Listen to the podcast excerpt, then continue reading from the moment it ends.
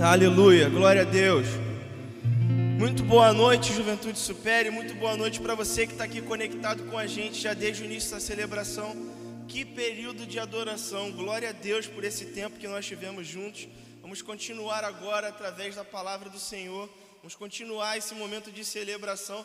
Eu tenho a impressão de que a gente está ficando bom em cantar essa música, cara. Parece que cada vez que a gente canta ela de novo, ela vai tomando forma dentro da gente, a gente vai acreditando cada vez mais no que a gente está cantando. E tem vezes que eu, pareço, eu penso que Jesus vai voltar exatamente naquele momento que a gente está falando, a terra clama. É como se pudesse tocar assim, enxergar células cancerígenas voltando a ser curadas, pessoas com doenças graves sendo restabelecidas. É como se eu pudesse ver um movimento assim físico do Espírito Santo fazendo algo no secreto que a gente não consegue perceber, mas a gente sabe que está acontecendo. E o que me enche de esperança é que eu acredito nesse Jesus, eu acredito no que a Bíblia fala, e eu sei que está tão breve, está tão perto dele voltar, que eu tenho a expectativa de que vai chegar um dia de que a gente vai estar tá cantando isso e vai acontecer de fato. Pode ser na minha geração, pode não ser, mas toda vez que eu canto, eu canto com convicção, como se fosse rachar o céu no meio e ele voltar naquele momento. Porque quando ele voltar, eu quero estar tá fazendo exatamente isso. Eu quero que ele me encontre queimando, desesperado por um, um dia diante dele. Essa é a minha fé, é por isso que os meus dias têm sido contados, assim como o salmista disse: ensina-nos, Senhor, a contar os nossos dias. É como se ele dissesse: me ensina um jeito de levar a sério o que eu estou vivendo. Me, me, ajuda a viver por, um, por algo que vale a pena, e eu acredito que vale a pena viver por esse desespero para que Jesus volte. É ansiedade do bem, sacou? Eu quero que aconteça o que tem para acontecer de Jesus voltar, e eu espero que seja hoje. Eu vivo como se ele fosse voltar hoje. Essa é a, é a ideia que tem norteado a minha mente durante esses dias. A gente está começando hoje uma série da pesada chamada Anônimos. Não é o Anônimos lá das delações lá no Twitter, da galera falando os segredos mais escuros da vida de alguém, mas pode ser que alguma coisa que é segredo na sua vida seja falada aqui e vai permanecer no segredo, porque né, a gente não é profeta do caos, mas vamos falar sobre alguns aspectos do anonimato e da relevância em Deus. E eu queria que você enchesse seu coração de expectativa. O tema da série é Anônimos, desconhecidos na terra, mas famosos no céu. Desconhecidos na terra, mas famosos no céu. E o subtema da mensagem de hoje é Um alguém de Deus. Já, já aconteceu contigo, ou você já viu acontecer com alguém, de cara não precisa falar nada. Só o existir da pessoa, quando é quando bate de frente com alguma outra pessoa, a pessoa fala: tem uma parada diferente nesse cara. E esse cara não está sozinho, não pode ser só ele, tem, ele carrega algo diferente. Ele é de Deus, ele é alguém de Deus. Comigo já aconteceu várias vezes de eu ver pessoas, amigos meus, sendo nomeados assim, pô, aquele cara é de Deus. Tipo, quando você fala assim, do Joab. Não tem como você falar, pô, quem é o Joab? Pô, Joab é de Deus, cara. Quando você fala do Heraldo, quando você fala do Alan, pô, o cara é de Deus, mano. O cara é, é, é, é brother. Tá perto ali. Então hoje nós vamos falar sobre um alguém de Deus, mas um alguém que não foi tão conhecido assim, que não teve um nome famoso. Nós vamos falar sobre algumas coisas na palavra de Deus e eu já quero te dar um parâmetro sobre quem é um alguém de Deus segundo a palavra. Queria que você lesse comigo aí, vai aparecer na sua tela, Salmo 16, no verso 3. E aí, olha o que, que o salmista diz para gente. O, o, o, livro de Salmo para mim é muito bom porque é o seguinte: são muitas coisas que a gente precisa ouvir que às vezes são duras e às vezes vão exigir muito de nós, mas só que é salmo, então é cantado, então transforma em música para ficar bonitinho, mas é verdade, sacou? São coisas que a gente precisa fazer. Salmos são canções, são hinos de celebração. Então a palavra diz o seguinte: Quanto aos fiéis que há na terra, eles é que são notáveis, e é neles em que está todo o meu prazer. Olha o que, que Deus está falando. Na terra tem um montão de gente, mas na terra tem uma galera que é fiel. Essa galera que é fiel é notável, ou seja, é percebida pelo céu. A galera que o céu percebe são os fiéis que estão na terra. Em quem está? Não é parcial algum, parte do meu prazer. Eu aprendi com o meu pai espiritual, o pastor Alex, que no hebraico, no aramaico, no latim, a palavra todo vem da raiz todo, que significa todo. Todo é todo. Então aqui ele está dizendo: todo o meu prazer está nos fiéis que residem na terra. Eles são notáveis aos meus olhos. A Bíblia já estipulou aqui quem é que é pop no céu. Quem faz parte da cultura pop do céu? É a galera que é fiel na terra. A gente tem uma briga, principalmente na, na nossa época agora. Todo mundo quer ser influência. Todo mundo quer que a sua conta no Instagram bombe. Todo mundo quer que o seu, o seu tweet tenha 500 curtidas e 10 retweets, mil não sei o quê. Quer que te sigam da noite para o dia. E às vezes a gente fica tão cego para ser conhecido que a gente não tem nenhuma voz. A gente não tem uma razão, a gente não tem uma palavra, a gente não tem um propósito. Se perguntar para você quem você é, você não sabe quem é, mas você quer.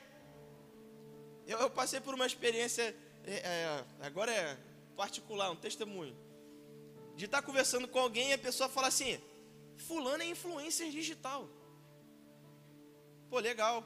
Ela influencia o quê? O que, que a página dela fala? Não, ela é influência, ela tira umas fotos lá, o pessoal manda produto para ela e ela tira foto. Ela é, então ela é um, sei lá, um outdoor humano.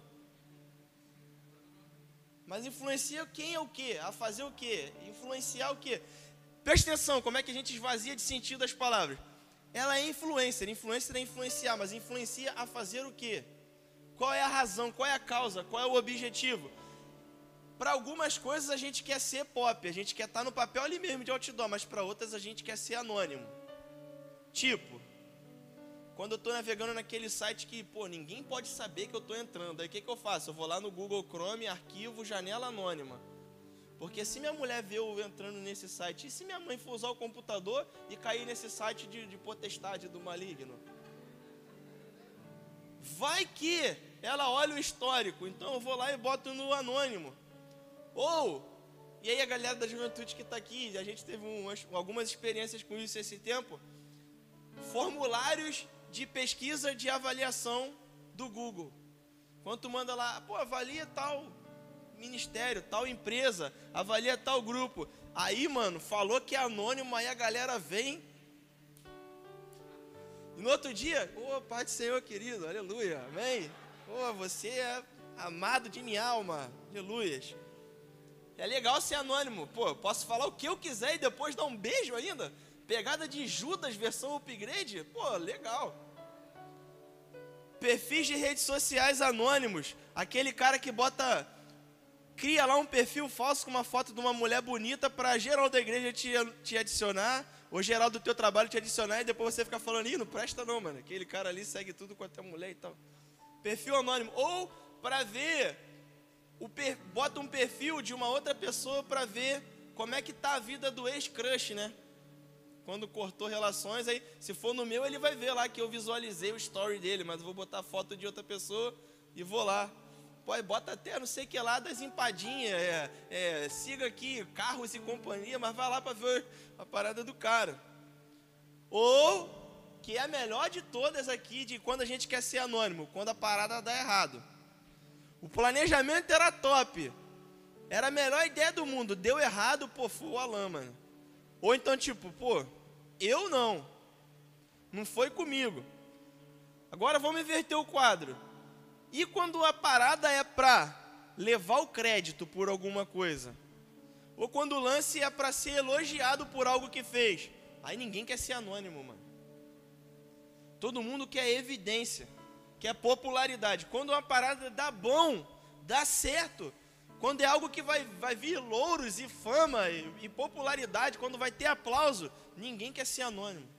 A galera quer ser pop mesmo. Fui eu aqui, ó. Pô, é aquela música do preto no branco, dono de toda a ciência, sabe? É para mim, pô. Foi para mim que ela foi desenhada.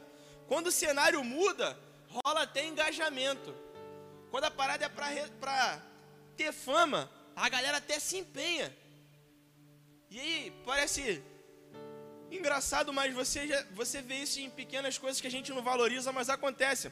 Por exemplo, a gente tem inúmeras frentes de trabalho, como a gente tem falado aqui para você repetidas vezes durante esse tempo.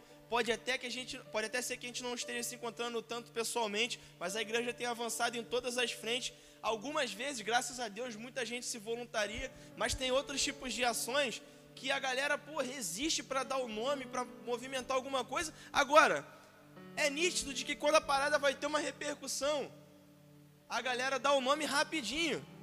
Tipo, vamos lá na igreja para limpar os entulhos. Pô, meia dúzia. Pô, vamos lá na Palmeirinha, vai ter vídeo, vai ter foto e tal, vai pro Instagram, vai fazer uma parada. Aí tem como encaixar meu nome aí, cara, e tal.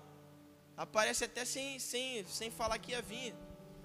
Quando vai ter uma repercussão, inclusive eu já quero aproveitar aqui para fazer um merchandising. Se você estiver em casa, se você estiver disposto, se você for um amigo de Deus, se você for um cabra macho dessa igreja e estiver disponível no domingo, será um prazer ter você com a gente servindo na fase 2 do ato de bondade lá na Palmeirinha. A gente vai estar tá indo agora só com os homens, com a galera do Ministério de Homens. Então, procura o pastor Edson aí nas redes sociais, Edson Santos, que é o Edson Santos nas redes sociais. Ou então entra lá da nossa igreja e digita lá Pastor Edson na lupinha e você vai, vai achar ele. Mas o fato é, a gente confunde uma coisa que é primordial a gente entender, só que muitas vezes a gente cai no meio do caminho numa armadilha, que é confundir popularidade com relevância. Você pode ser muito pop e não ter nenhuma relevância para a sociedade. Você pode ter um milhão de seguidores na sua conta do Twitter e não servir para nada aquela conta. Não a sua vida, a conta. Você pode ter o dom de atrair pessoas e as pessoas se sentirem atraídas por estar perto de você, mas nada do que você está falando naquele momento tem uma função relevante. Porque relevante é o que? É elevar as pessoas, é, é mostrar para elas um caminho que nós temos a plena convicção de que é Jesus e fazer com que o curso da vida, a rota da vida daquela pessoa venha convergir em direção a Jesus. Aí você tem uma vida relevante. É alguém chegar quebrado diante de você, você apresentar Jesus e aquela pessoa ir mais longe do que você está indo. Isso é ser relevante, é ter o dom de enxergar pessoas, cuidar delas e lançá-las para uma vida em Jesus. Não podemos cair nessa armadilha. Tem uma armadilha que é cruel também, que é de buscar cegamente a fama. Quando a gente busca cegamente a fama, esse é o caminho mais rápido para uma existência vazia. A sua mente se fecha em prol de like, de seguidores, de galera para te acompanhar, de fazer uma coisa que a galera curta, e aí você tem uma vida vazia, que você vive em função de ser um entretenimento para a vida das outras pessoas. Você vive em função de que as pessoas chamem atenção para você, olhe para você. Se eu fosse olhar para a arte, que é um, algo que me inspira muito, se eu fosse olhar para a arte e fosse pensar em alguém que quer todo tempo chamar atenção, alguém que quer todo tempo atrair atenção para si, não importa o que esteja fazendo, eu só consigo pensar em um personagem, palhaço. Palhaço faz qualquer doideira para chamar atenção. Faz o que tiver que fazer, engraçado, chato, pula, faz maluquice. Nós não fomos chamados para isso, a gente foi chamado para uma vida de relevância no Senhor. Fomos chamados para fazer diferença. E não existe nada de errado em nós, como juventude, de termos esse desejo por fazer parte de uma causa, estar tá envolvido em algo, representar uma causa, é, ser significativo no ambiente onde a gente está influenciando, estar tá colado com, com uma, um objetivo de relevância. Jesus já estipulou qual é o padrão de relevância que ele queria. Jesus já disse para ele o que era ser relevante. E eu quero dizer para você o que, que Jesus fala para os seus discípulos quando ele enxerga que os caras estavam querendo brigar para saber quem era o mais relevante. Olha o que está escrito na palavra de Deus em Lucas 22, do 24 ao 30. Vai aparecer aí para você na sua tela. Se você quiser, pode anotar a referência também. O cenário é: os caras estão brigando para saber quem é o mais relevante, quem é o mais influente vão em direção a Jesus e acontece isso aqui. Surgiu também uma discussão entre eles acerca de qual deles era considerado o maior. E aí Jesus lhe disse: Os reis das nações dominam sobre elas, e os que exercem autoridade sobre elas são chamados de benfeitores. Mas vocês não serão assim. Vocês não vão subjugar nações.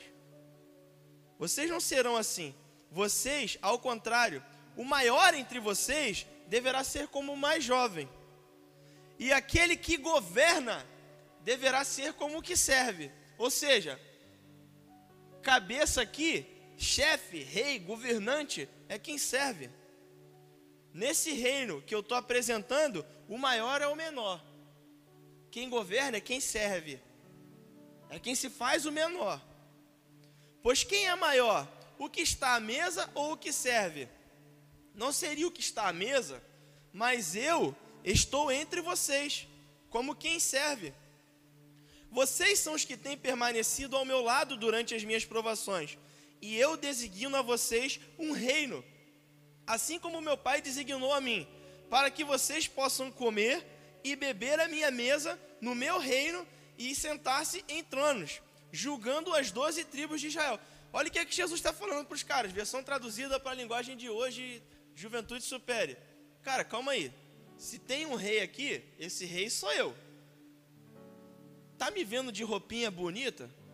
Tá me vendo de colar de ouro? Tá me vendo sentado em trono? Nesse momento? Nesse momento eu estou apresentando para vocês o reino do meu pai. E eu estou aqui, ó, lado a lado com vocês, servindo as nações. Esse é o tempo de construir, esse é o tempo de trazer as pessoas para o reino. O tempo de governar vai chegar, é lá na eternidade, mas agora, baixa a bola. Vamos servir. Quer ser o cara dessa época? Faça o que eu estou fazendo. Desce para a pista, sente o cheiro do povo e serve. Vem ser gente como a gente. Depois, vocês vão sentar na mesa comigo. Vocês vão ter um lugar à mesa do meu pai. Nesse reino que é meu e eu estou apresentando. Vocês terão espaço. Mas agora, ser pop. Mas agora, fazer a diferença, ser relevante é servir os outros. E amanhã a gente passa com mais dicas de relacionamento interpessoal. Já foi o devocional de Jesus com os caras ali, foi o, a pastoral do dia. Vamos acertar o roteiro. Temos que fazer pelo menos três perguntas quando a gente está falando sobre ser jovem no dia de hoje, diante de tantos desafios, tantas dificuldades, e estar buscando relevância. Eu queria te fazer uma pergunta, porque se você está conectado hoje aqui, eu tenho a plena convicção de que você opera a internet, um aparelho de celular, no mínimo uma televisão, Smart TV aí. De algum jeito você está conectado pela internet. Então, isso me dá uma estatística pequena de que pelo menos 80% de todos vocês que estão conectados, que vão ouvir amanhã, depois e que vão ouvir pelo Spotify, têm redes sociais. E se você tem redes sociais, você com certeza, quando vai publicar alguma coisa, você faz o seguinte pensamento: será que isso vai ser bom? A galera vai gostar, vai dar like, vai ficar legal? Em algum momento do seu pensamento, por mais que você seja bem equilibrado, isso passa pela sua cabeça. Então, eu queria incluir mais três perguntas quando você buscar relevância no ambiente virtual, no ambiente físico de trabalho onde você está, na sua casa, na sua família, na galera que Deus te incluiu. Primeiro, você quer ser conhecido por qual motivo? Segundo, você quer ser conhecido para quê? Para fazer o quê? Terceiro, você quer ser conhecido por quem? Por qual motivo, para quê e por quem? Alvo. Qual é o objetivo dessa relevância que você busca? Porque isso vai ditar como você vai ter que viver publicamente. E para você ver, a, a coisa de ser relevante, de ser conhecido, ela causa tanta doideira na cabeça da pessoa que a galera começa a fazer coisas impensáveis. Por exemplo, comprar seguidor. Comprar seguidor, vai lá e o cara vai lá. Olha só, veja bem. A matemática é a seguinte: vou trabalhar o mês todo no meu emprego, seja lá o que eu faça. Posso ser piloto de avião, posso ser um caixa de supermercado, posso ser professor na escola.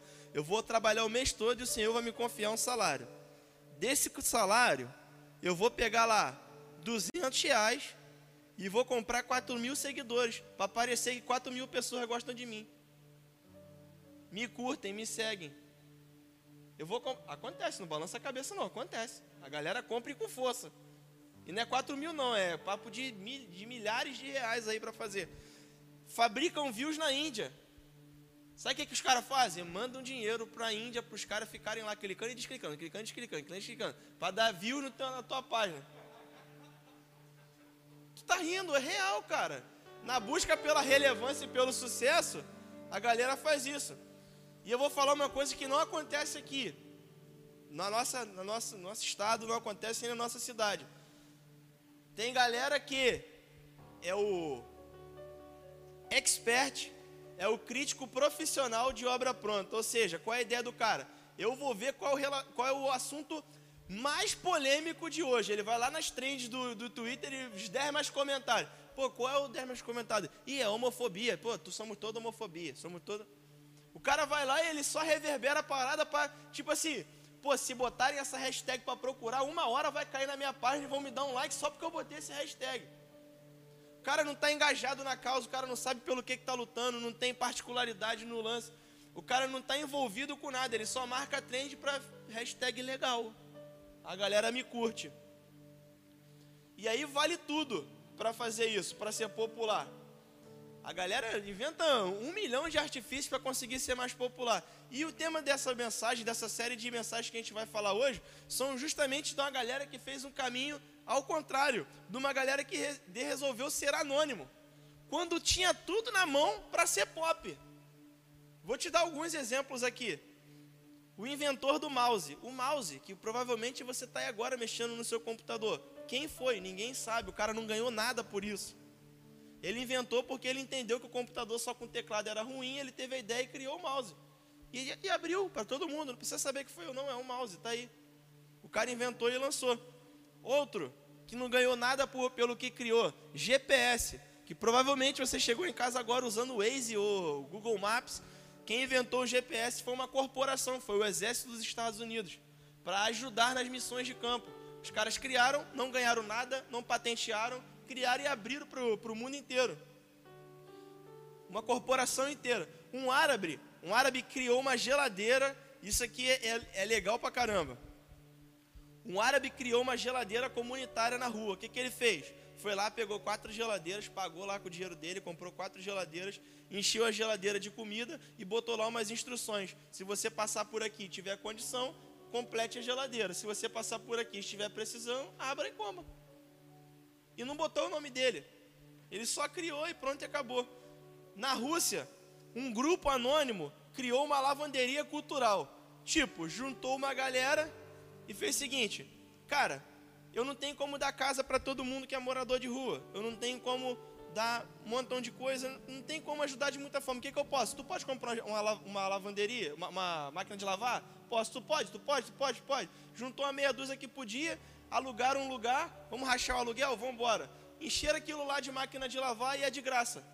Aí o cara que tá com a roupa dele lá suja, que é morador de rua, o cara vai lá, bota a roupinha dele lá para lavar, tem sabão, tem tudo lá, sai de lá com a roupa lavadinha, seca, passada, e o cara é, é parte de um todo. Ele não resolveu tudo, mas ele ajudou como pôde. E quem foi? Ninguém sabe.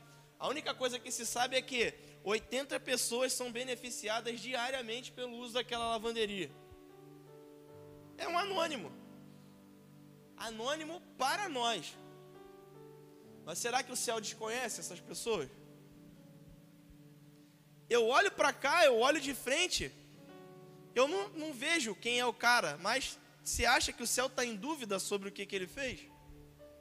São desconhecidos na terra, mas são famosos no céu. E esse tema anônimos é justamente para fazer a gente enxergar sobre outra perspectiva. Para quem eu quero ser famoso? Para essa vida eu quero ser famoso para o lugar onde eu estou indo na eternidade.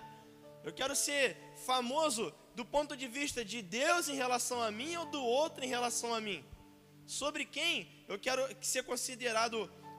Sobre o ponto de vista dele ou da terra? Porque eu quero te dizer uma coisa que é inevitável. Por muitas vezes para você ser bem sucedido no céu, para você ser bem visto, para você ser famoso no céu, você vai alcançar a antipatia de alguma área da sociedade. Para você tomar uma decisão que te torne famoso no céu, a terra muitas vezes não vai conhecer a decisão que você tomou. Porque algumas coisas só vão se discernir espiritualmente. Vai parecer loucura e erro para quem está te vendo, mas diante do céu é uma decisão assertiva. Quero falar com você hoje sobre um anônimo, o primeiro que a gente vai falar, conhecido como um homem de Deus. É o que a Bíblia fala para ele. Quem era esse cara? Era um homem de Deus. Ele está lá em 1 Reis 13. Ele é a história que vai dizer para a gente sobre o motivo que nós somos conhecidos não é só importante, mas é a causa mais importante. Ou seja, você pode ser conhecido por qualquer coisa no mundo, mas aquele motivo que te faz conhecido é a coisa mais importante da sua vida. Um cristão, um discípulo, só pode ser conhecido por ser alguém que reflete Cristo. Você pode refletir Cristo na sua vida profissional, nas suas escolhas. Você pode refletir Jesus sendo um excelente pianista como o Emerson. Você pode refletir Jesus sendo um excelente governador, um prefeito, como sendo um excelente pai de família. Mas o que precede o que você faz é quem você é no Senhor. Antes de eu ser bem sucedido fazendo algo, eu sou sucedido porque eu sou alguém em Deus. A, a lógica é inversa e esse cara vai ensinar isso para gente. 1 Reis 13, de 1 ao 2, diz o seguinte: Por ordem do Senhor, um homem de Deus foi de Judá a Betel. Quando Jeroboão estava de, junto ao altar, de pé junto ao altar para queimar incenso. Ele aclamou contra o altar, ele clamou contra o altar, segundo a ordem do Senhor, e disse: Ó altar, ó altar, Assim diz o Senhor: um filho nascerá na família de Davi, e ele se chamará Josias. Sobre você, e ele está falando com o altar, né?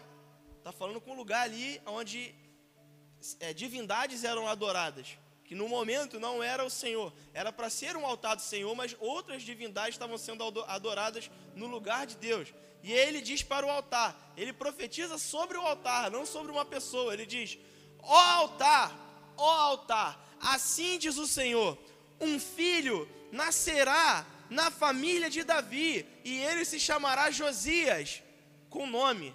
Ele se chamará Josias. Sobre você, altar, ele sacrificará aos sacerdotes, ele sacrificará os sacerdotes dos altares idólatras que agora queimam incenso aqui, e ossos humanos serão queimados sobre você. O cara entra num lugar onde um rei que acredita em um outro Deus está sacrificando em nome daquele Deus. Ele entra lá, no meio do lugar mais sagrado dos caras, bate com a mão no altar e fala: Ah, altar, pode levar dias, pode levar anos, mas da casa de Davi vai nascer um cara chamado Josias e os sacerdotes estavam ali, porque eles estavam sacrificando.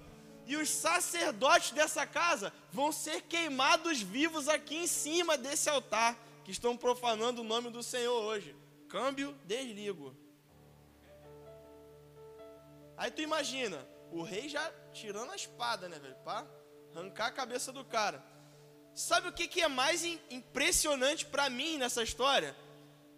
É a visão profética do cara. Josias nasceu, sim, 330 anos depois.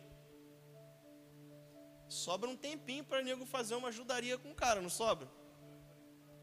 330 anos depois veio o nascimento do cara. O homem de Deus profetiza contra o altar na presença de um rei. Parece muito simples, mas não é simples. Tem muita nuance aí, pô. Tem os sacerdotes que ele vai ter que explicar a profecia dele. Tem o rei querendo matar ele agora. E todos os soldados, toda a estrutura. Só que o cara não se acovardou, por quê? Porque ele não se encantou com o que a terra estava mostrando para ele. Ele sabia que de quem ele estava falando em nome tem muito mais estrutura para enfrentar e para bancar a sua palavra. Ele sabia que se Deus confiou essa palavra, ela vai prevalecer até o final. Como diz o pastor Alex, quando Deus dá uma visão, ele já bancou toda a provisão. O que você vai precisar para aquilo tomar corpo, não precisa nem você ver, porque é Ele quem envia. Como diz o pastor Andrei também, é, a fé é você colocar o pé num, num, num solo que você nem enxergou ainda. Isso é fé, porque Deus mandou. Então, A verdadeira relevância está em quê? Eu queria compartilhar com você sobre três princípios. E o primeiro princípio é: a verdadeira relevância é promover o reino de Deus, não meu projeto pessoal de vida. Ser relevante é promover o reino de Deus. E se Deus tiver que me exaltar em alguma função, ou se Ele tiver que me colocar em uma posição onde eu fique destacado, para que eu alcance naquela posição de destaque relevância para o reino, para alcançar outro tipo de pessoa, tudo bem ele me levantar, mas o alvo da minha vida é promover o reino e não as likes do meu Instagram.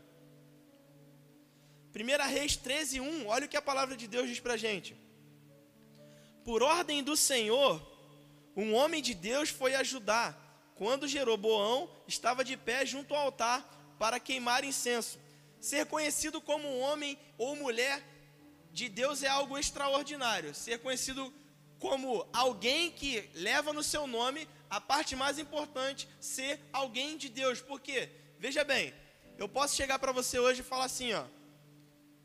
Prazer, meu nome é Diego, eu sou doutor Diego, advogado, tal, tal, tal.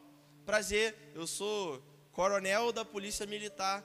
Muito prazer, eu sou o pastor fulano. Muito prazer, eu sou o prefeito fulano de tal. Eu posso falar para você qualquer cargo sobre a minha vida e isso não, não significar nada. Porque quando eu falo assim, eu sou o advogado tal, eu posso ser um bom advogado, um péssimo advogado, eu posso não servir para nada, eu posso ser o melhor advogado do mundo, é uma coisa vazia.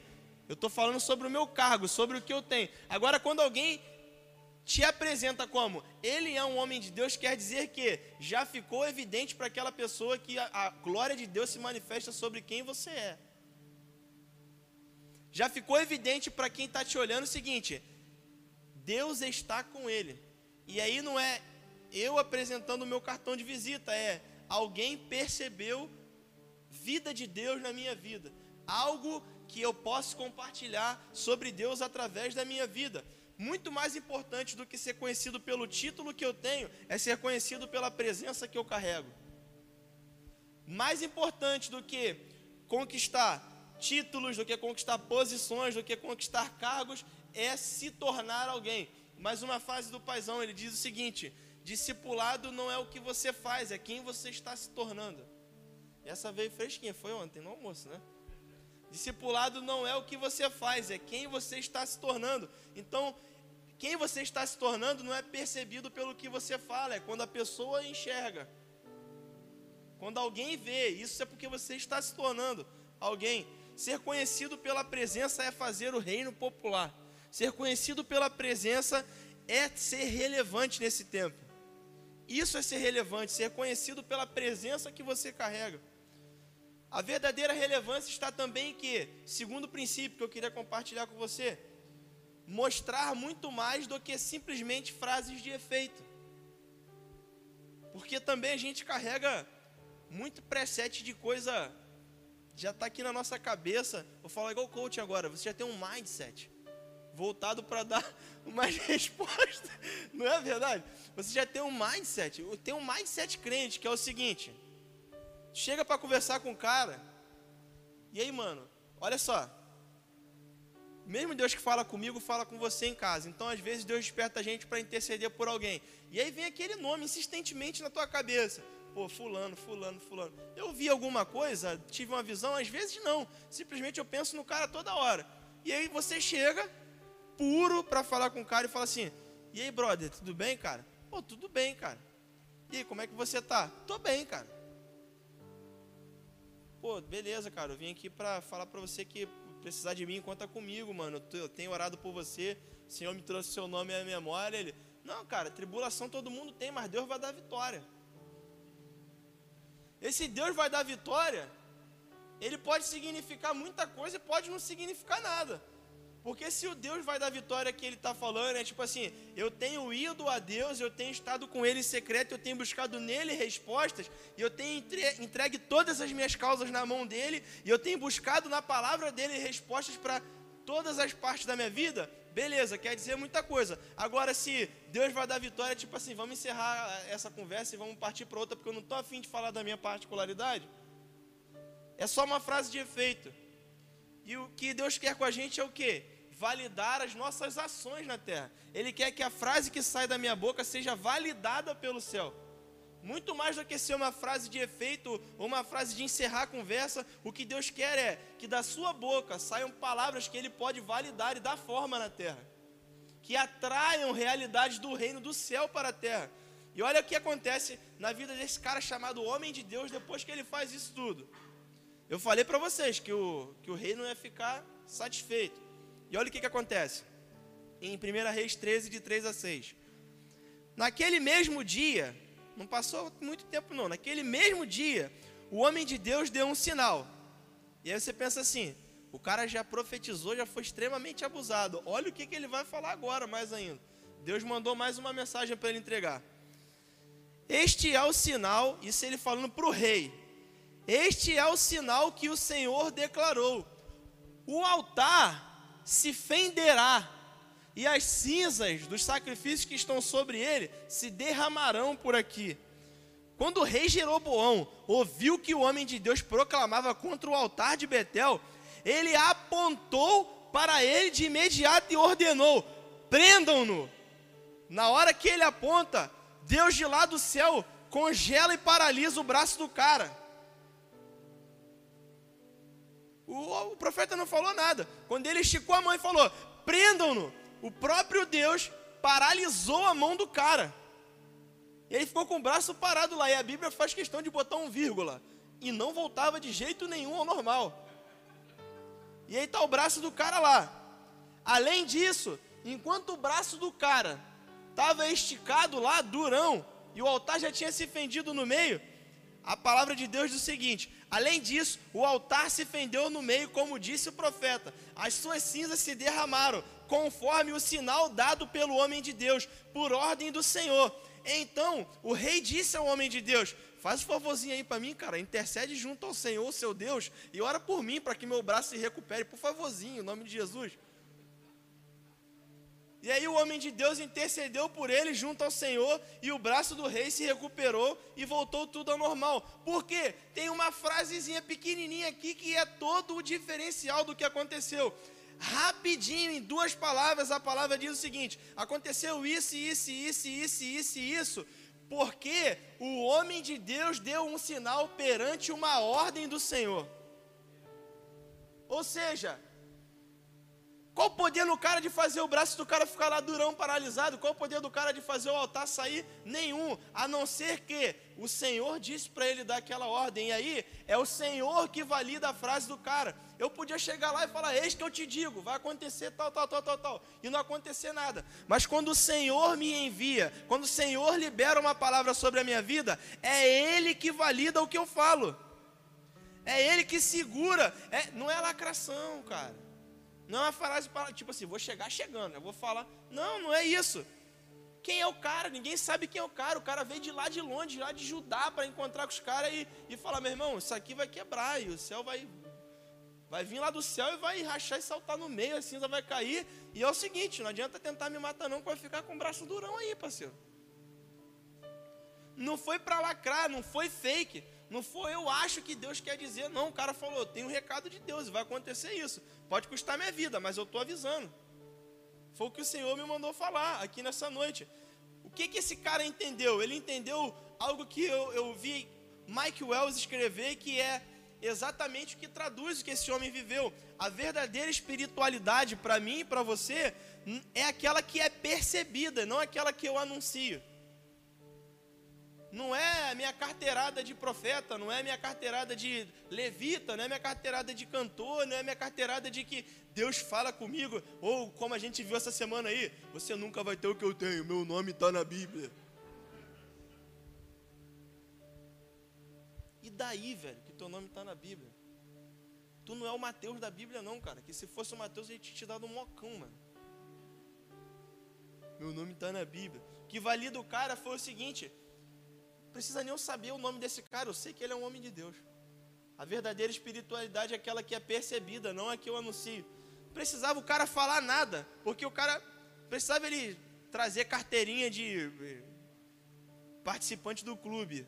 Ele chegou lá, não falou, fez questão de falar o seu nome e disse: Eu tenho um recado de Deus, é isso, e não vai acontecer amanhã, não, vai acontecer agora. pum, altar rachou, é o sinal.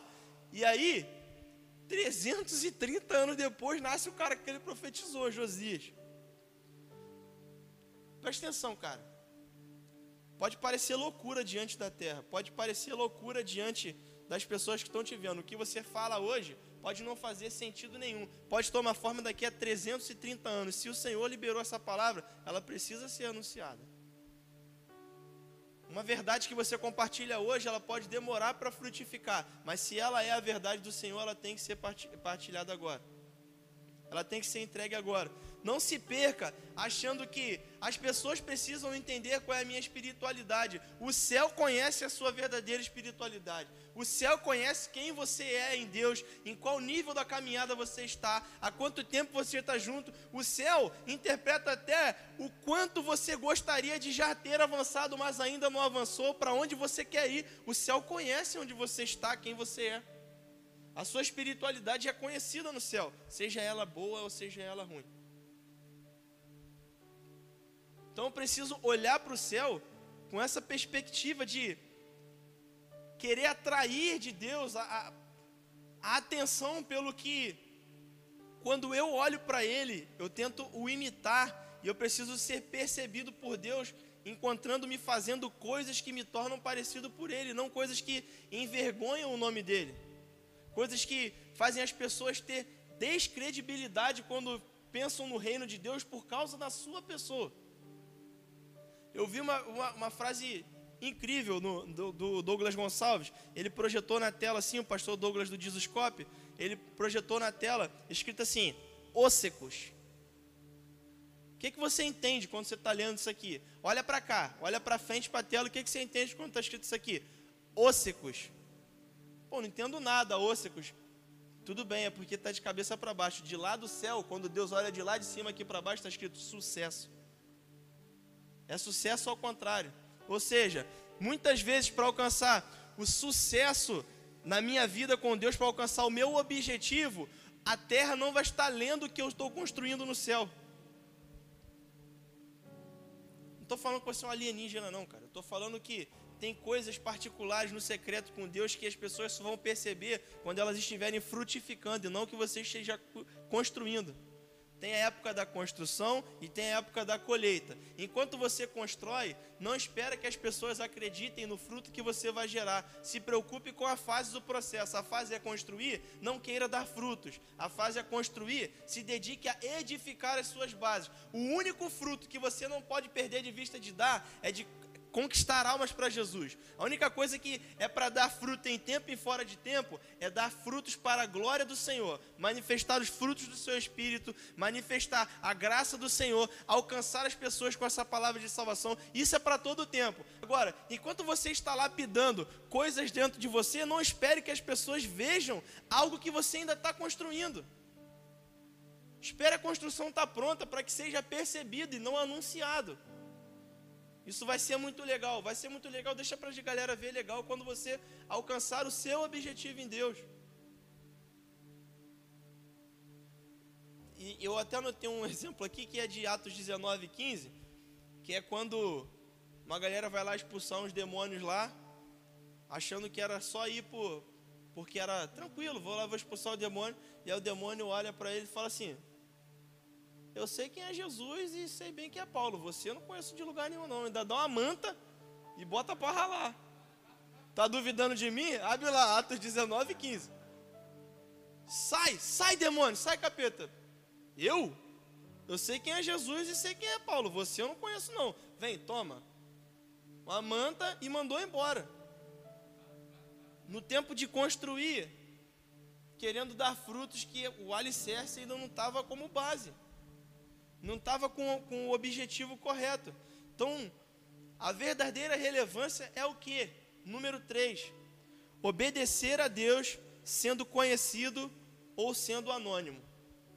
Seja em posições de destaque, seja em posições anônimas. A verdadeira relevância é obedecer a Deus sendo conhecido ou anônimo. 1 Reis 15 a 22, a palavra diz o seguinte: Enquanto ainda estavam sentados à mesa, a palavra do Senhor veio ao profeta idoso que havia feito, que o havia feito voltar. Existia um outro profeta na cidade que já era um idoso e depois que este homem de Deus tinha profetizado isso, ele foi embora, porque Deus tinha falado para ele que ele tinha que ir embora, não era para ficar para comer na casa de ninguém, nem beber nada na casa de ninguém, e ele foi embora. E aí, esse profeta mente para ele, manda os caras irem a cavalo atrás dele e falam para ele: é, volta, vem jantar na minha casa, eu sou profeta também, janta comigo. E aí, o, o cara fala: Não posso, porque Deus falou para mim que eu não poderia nem comer nessa cidade, nem beber nessa cidade, e nem voltar pelo mesmo caminho que eu vim. Eu tinha que procurar um caminho diferente, porque a trama era para matá-lo, né? Então, o que, que ele faz? Ele diz isso para os soldados. E aí, o profeta idoso diz assim: Mas eu também sou profeta da parte de Deus, e Deus disse para mim que era para você voltar, tipo uma contra-ordem. E aí, o cara acreditou na, na contra-ordem do outro profeta e não acreditou no que Deus já tinha dito ao coração dele. E aí ele volta, desobedece ao Senhor e vai lá. E aí, quando ele chega na casa do, do profeta que mentiu para ele, o Espírito do Senhor de verdade se apodera do cara. Era mentira. Ele mentiu para o cara voltar. Só que quando ele chega, o próprio cara que mentiu para ele, o Espírito do Senhor se apodera do cara e diz para ele: Você desafiou a palavra do Senhor e não obedeceu a ordem que o Senhor, o seu Deus, lhe deu você voltou para comer o pão e beber a água no lugar onde ele lhe falou que não era para comer e nem beber. Por isso, o seu corpo não será sepultado no túmulo dos seus antepassados. O cara morreu ali. Que depois do jantar ele monta no cavalo, vai embora, vem um leão. Leão diz alguma coisa para você dentro da perspectiva cristã? Vem um leão, despedaça o cara todo, não come um pedaço de carne nem mata o jumento que ele estava montado. Só deixa ele lá caído lá morto. E aí aquele profeta volta e recupera os restos mortais dele leva ele lá para um túmulo próximo lá do lugar onde ficava o altar. Em algum minuto, ele se esqueceu de que era o próprio Deus que tinha falado com ele e uma palavra externa influenciou na obediência dele ao Senhor. Eu quero dizer uma coisa para a sua vida nessa noite. Quando o Senhor te disser algo, não deixe que a influência externa, não deixe que outros ambientes mudem o que você pensa a respeito dele, porque podem te dizer qualquer coisa, mas quando o Senhor te liberar uma palavra, ele banca ela até o final, ele cumpre, sustenta e se ele tiver que te revelar algo e que seja através de outras pessoas, eu creio que vai acontecer o que aconteceu com Samuel. Samuel ele estava no templo. Por três vezes o Senhor chama a voz dele. E ele vai procurar quem? A pessoa que era a maior autoridade para ele naquele momento. Ele vai até os aposentos e procura nas três vezes a pessoa mais influente sobre a vida dele. Ou seja, quando o Senhor te chamar, se ele não falar claramente através da voz dele, ele vai te lembrar do tom de voz daquele que exerce paternidade espiritual sobre a sua vida. Então, se for para dar um recado da parte de Deus de outra pessoa, procure seu pai espiritual. Quem é o seu pastor? Quem é o seu discipulador?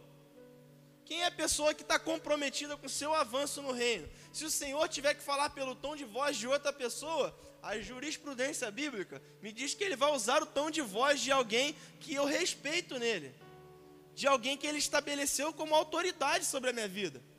Você acha que Deus é desgovernado? Você acha que foi à toa que ele estabeleceu pastores, profetas, mestres? O Senhor cuida dos seus, como um pai. Um pai não pede para um de fora educar, ele pede para o pai educar de casa. O filho não é cedido para outra pessoa, não é o, o discipulado não é a gosto do cliente. Não tem bandeja self-service no discipulado de Jesus. É Jesus que dá de comer, é ele que escolhe qual é o alimento. Quando uma pessoa famosa cai, ela paga o preço pela popularidade. Você deve ter visto isso, é, fruto de desobediência, com uma influencer que eu não vou falar o nome aqui agora, mas que resolveu dar uma festa agora aí, no meio da pandemia, fez um, um, uma rave na casa dela, e aí patrocínio cortou, tudo caiu. De uma hora para a noite, ela, de um dia para a noite, ela perdeu 80% dos seguidores, dos patrocínios, de tudo, e ela foi anulada porque ela desobedeceu algo que a lei humana já tinha alinhado que não poderia acontecer. Imagine você quando tem uma lei pré-estabelecida do Senhor para tua proteção e você transgride essa lei. E o pior de tudo é saber que eu causo as minhas próprias consequências, porque independente de qualquer erro que você venha cometer, a perspectiva de Deus ao seu respeito nunca muda. O que muda é a maneira como você se enxerga. Já reparou? Eu peco. E aí, Deus continua me olhando como filho, mas eu já não tenho mais coragem de olhar na cara dele. Eu já tenho medo, vergonha, eu já não quero nem fazer o que eu estou fazendo porque eu me acho indigno, impuro. Deus falou isso? Não falou, mas eu me sinto. Então aceita essa verdade e aí a desobediência faz com que a gente seja levado para o buraco. Quem é conhecido realmente vai ter que ter mais cuidado, porém, não é uma, uma coisa particular de quem é pop ter cuidado. Quem é anônimo também precisa ter cuidado. Não é só o pastor que tem que ter cuidado para que não caia, todos nós devemos ter cuidado para não cair. Todos nós devemos ficar atentos para ser obediente a cada dia. Toda, toda queda é trágica, seja você conhecido ou seja você um anônimo. Eu quero dizer para você que, na verdade, o que é mais trágico disso tudo na nossa vida, quando a gente vai pensar sobre ser alguém relevante para o reino, é que quando você descobre que o propósito da sua vida é levar Jesus para a vida das pessoas, como o Joab diz que discipulado é levar Jesus para a vida das pessoas, quando você descobre que esse é o seu propósito, a tragédia em desobedecer a Deus não está simplesmente você reconhecer que errou, mas quando você reconhece que errou e sente dor porque você não consegue contabilizar quantas pessoas deixaram de acessar Jesus porque você passou um período em desobediência. Quantas pessoas você poderia ter atraído para a presença de Deus no tempo em que você estava sendo desobediente? Quantas vidas nós atrasamos de chegar a Jesus pelo momento em que a gente estava tão cego em ser é, popular que a gente não foi relevante para o reino. A palavra de Deus diz em 1 Timóteo 4, no verso 16: Atente bem para a sua própria vida e para a doutrina, perseverando nesses deveres, pois agindo assim, você salvará tanto a você mesmo quanto aos que te ouvem.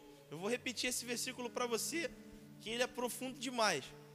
Atente bem para a sua própria vida, ou seja, não se preocupe com o que com de fora. Atente bem para a sua própria vida e para a doutrina, ou seja, para a palavra do Senhor, perseverando nesses deveres, pois agindo assim, você salvará tanto a você mesmo quanto aos que te ouvem. Ou seja, andar numa linha de obediência e devoção ao Senhor, além de me salvar, vai salvar aqueles que me ouvem. Você está sendo atribuído de uma responsabilidade, está vendo? Está percebendo isso? Enquanto você é, é desobediente, pessoas são condenadas. Enquanto você não obedece, pessoas estão sendo condenadas, porque a sua boca está, deveria estar sendo agora um alto-falante da glória e da graça do Senhor, mas não pode porque a minha boca está sendo emprestada para o diabo falar o que ele quer, para fazer o que ele quer.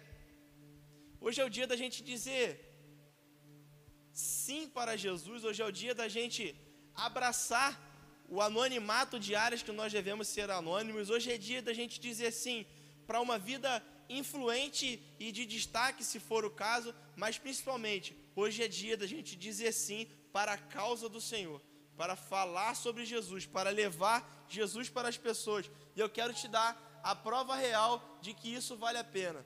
Segunda Reis 23, 16 a 18, e eu termino aqui a minha mensagem essa noite. Eu quero compartilhar com vocês o final feliz dessa história, a parte bonita que você pensou que não viria. Quando Josias, segunda Reis 23, sabe o que aconteceu aqui? Passou 330 anos. Sabe o que aconteceu aqui? Deus honrou a palavra do profeta. Josias nasceu, Josias está governando. Quando Josias, profetizado por aquele homem, olhou em volta e viu os túmulos que haviam ali numa encosta da, col da colina, mandou retirar os ossos do túmulo e queimá-los no altar, a fim de contaminar o altar. Porque se você coloca ossos em cima do altar, está tornando impuro ali o sacrifício. Conforme a palavra do Senhor, proclamada pelo homem de Deus que predisse essas, essas coisas. Daí o rei perguntou: Nesses túmulos aqui, que monumento é esse que eu estou vendo aqui? E os homens da cidade disseram para ele: Este é o túmulo do homem de Deus, que veio de Judá em certo tempo e proclamou todas essas coisas que você está fazendo hoje. no altar de Betel. Então ele disse: Deixem-no em paz, ninguém toque nos seus ossos. Assim pouparam seus ossos, bem como os do profeta que tinha vindo de Samaria. Em nome de Jesus, eu declaro sobre a sua vida essa palavra. Pode ser que o Senhor tenha liberado algo sobre a sua vida e já faz tempo. Pode, pode ser que você esteja andando em um caminho onde você sabe que Deus te colocou nele já faz tempo e parece que não tem perspectivas de avançar. Eu quero te dizer uma coisa: um homem faleceu sem ver o cumprimento da sua palavra. Nem por isso o Senhor deixou de dar forma ao que a, a voz de Deus liberou através daquele homem. Eu quero te dizer: seja forte, seja perseverante, não esmureça, porque aquilo que o Senhor te confiou como missão, aquela palavra que Ele confiou ao seu coração, podem passar tempos, podem vir tribulações, podem vir novos momentos desafiadores, as pessoas podem não acreditar, você pode já estar enfraquecendo, Peça ao Senhor nessa noite que recobre as suas forças, porque podem passar 330 anos, mas Josias irá nascer na sua vida. O Senhor irá sustentar a palavra que ele confiou a você. E quando as pessoas olharem para a trajetória do que você caminhou em direção ao Senhor, ela vai lembrar: há um tempo atrás o Senhor confiou uma palavra, e hoje nós estamos pisando e vivendo de uma palavra que foi liberada sobre a vida de alguém que pisou aqui e já nem existe mais mais. O Senhor, através da sua vida, irá construir caminhos por onde os seus filhos irão passar, por onde pessoas irão avançar, aonde hoje todo mundo vê um deserto, vê uma coisa difícil, vê difícil de acontecer, é impossível que o Senhor manifeste através da sua vida. O Senhor irá dar visões, o Senhor irá dar revelações. Você vai construir em tempos em que todo mundo está dizendo que não dá para construir. Você irá avançar onde está todo mundo parado. O Senhor, que é a rocha do edifício, edifício, através da sua vida, irá estabelecer muros que servirão de moradia para as próximas gerações. Você está construindo um abrigo no Senhor para gente que ainda nem nasceu. Você está construindo um teto para que próximas gerações possam pisar em uma palavra que você tem liberado sobre esse tempo. Então, se o Senhor te selecionou para essa fase, se você está respirando hoje, persevere, continue avançando, continue enfrentando porque a igreja do Senhor, ela não é um monumento, ela é um movimento, como o pastor Carlito diz. Deus abençoe a sua vida, que Deus leve você ao extraordinário, que hoje seja um dia de um novo recomeço na sua vida, que hoje o Senhor ressuscite sonhos que estavam mortos, estratégias que você não confiava. Talvez tem alguém em casa aí agora que há 10 anos atrás Deus confiou um sonho, confiou um projeto e você não acreditou que aquele era o tempo. Esse é o tempo que o Senhor está ressuscitando sonhos no seu coração. Esse é o tempo que Deus está te acordando para uma nova vida, para uma nova fase. Ei, vão olhar para a sua vida e não vão acreditar em como o Senhor está levando você a lugares altos, em como o Senhor está construindo a partir de você, mas não porque você está numa posição de destaque, mas porque o tempo de anonimato foi um tempo em que o Senhor estava lá no campo como em Davi, como Davi falava assim: Senhor, é o Senhor que me faz deitar em pastos verdejantes, ainda que eu ande por um vale de sombra da morte. Quando você chegar em uma posição onde você estiver governando, não é porque você é um rei ou uma posição de autoridade, mas é porque quem você foi no anonimato e no secreto atraiu a atenção de Deus e Deus teve coragem, Deus teve para compartilhar com você. Deus compartilhou coragem com você. Deus compartilhou força com você. Deus compartilhou sonhos com você. Você acreditou e ele disse: Esse é o meu filho, esse eu amo. Eu vou levar ele a lugares altos. Então, em nome de Jesus, não se importe se hoje você está com um tempo de anonimato. Não se importe se você está num tempo onde ninguém conhece o seu nome. Continue construindo, porque no final das contas, a audiência é para um homem só. E ele está lá de cima e ele olha para você e ele identifica quando é sucesso e quando não é. Deus te abençoe em nome de Jesus.